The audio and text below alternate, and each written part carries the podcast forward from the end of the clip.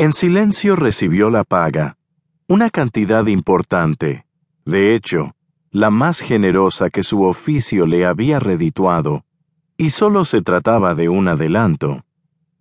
Entre otras cosas, exigió libras esterlinas, y Fouché había cumplido. Contó los billetes y los guardó en el bolsillo interno de su gabán. Fouché entrecerraba los ojos como si intentara descifrar el acertijo que tenía enfrente. El sicario sonrió para sí, acostumbrado a provocar esa clase de curiosidad y difidencia en sus clientes. La fama lo precedía, y no había necesidad de explicarse, ni siquiera con Joseph Fouché, el ministro de policía de la Francia.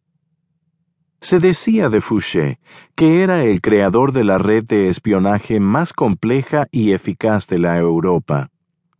Como jacobino, en 1793, había votado por la ejecución de Luis XVI.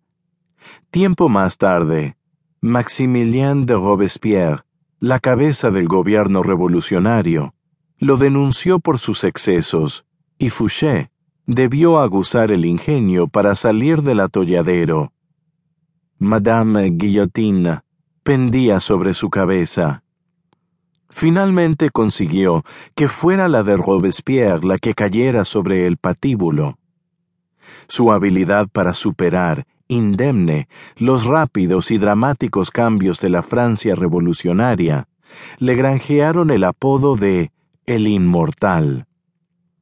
En ese momento, en el año de nuestro Señor de 1804, después de haber navegado en las turbulentas aguas de la política francesa durante una década y media, debía de creerse más poderoso que el flamante emperador de la Francia, su jefe, Napoleón Bonaparte.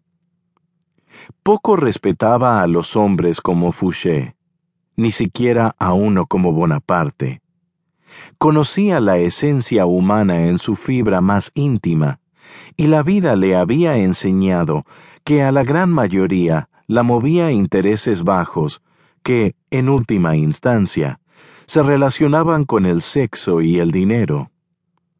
Nadie era mejor que nadie, y todos contaban con un talón de Aquiles al que bastaba descubrir para después golpear. De hecho, la presencia de Fouché en esa helada noche de invierno, en ese pobrísimo arrabal de París, lo confirmaba. Que el gran ministro de policía del imperio se hubiese denigrado a concurrir al encuentro de un sicario, ponía de manifiesto su naturaleza vulnerable, más allá de que no se tratase de un sicario cualquiera, sino del mejor.